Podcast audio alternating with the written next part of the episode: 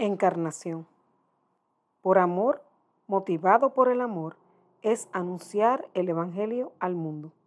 Es realmente unirme a ti y desde vivir en ti intensamente, mis decisiones reflejen la encarnación. ¿Cómo mis decisiones pueden reflejar la encarnación? Es como cuando una mujer está embarazada, puede ocultarlo un rato y no saberlo, pero cuando se entera, aun cuando no quisiera decirlo, se le nota. También sus decisiones de todo, incluso de la comida, dependerá de esa persona que está formándose en el interior de su vientre. Entonces, que tus decisiones sean reflejos de la encarnación significa dignificar a la persona que a través de ti podrá ver el rostro de Cristo, el rostro de ese que le da vida, que la ama.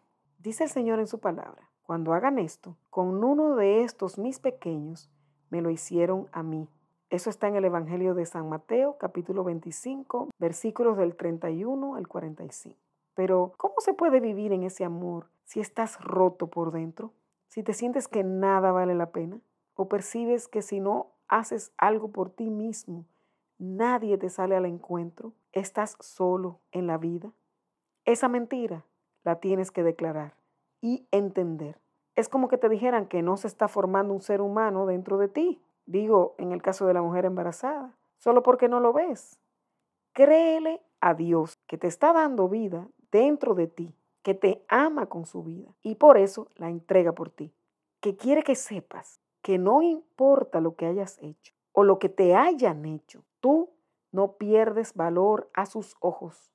Él te ama como tú jamás podrás imaginarte, como quieres que esa persona que te hirió te ame él te ama más y quiere que sepas que no estás solo. Déjate tocar por el amor. No tengas miedo de dejarte embarazar por Dios y enseguida lo veas con tu corazón. Serás capaz de dar el testimonio de que Dios está vivo, que quiere lo mejor para ti y que quiere que todos sus hijos lo conozcan. Tú eres un elegido.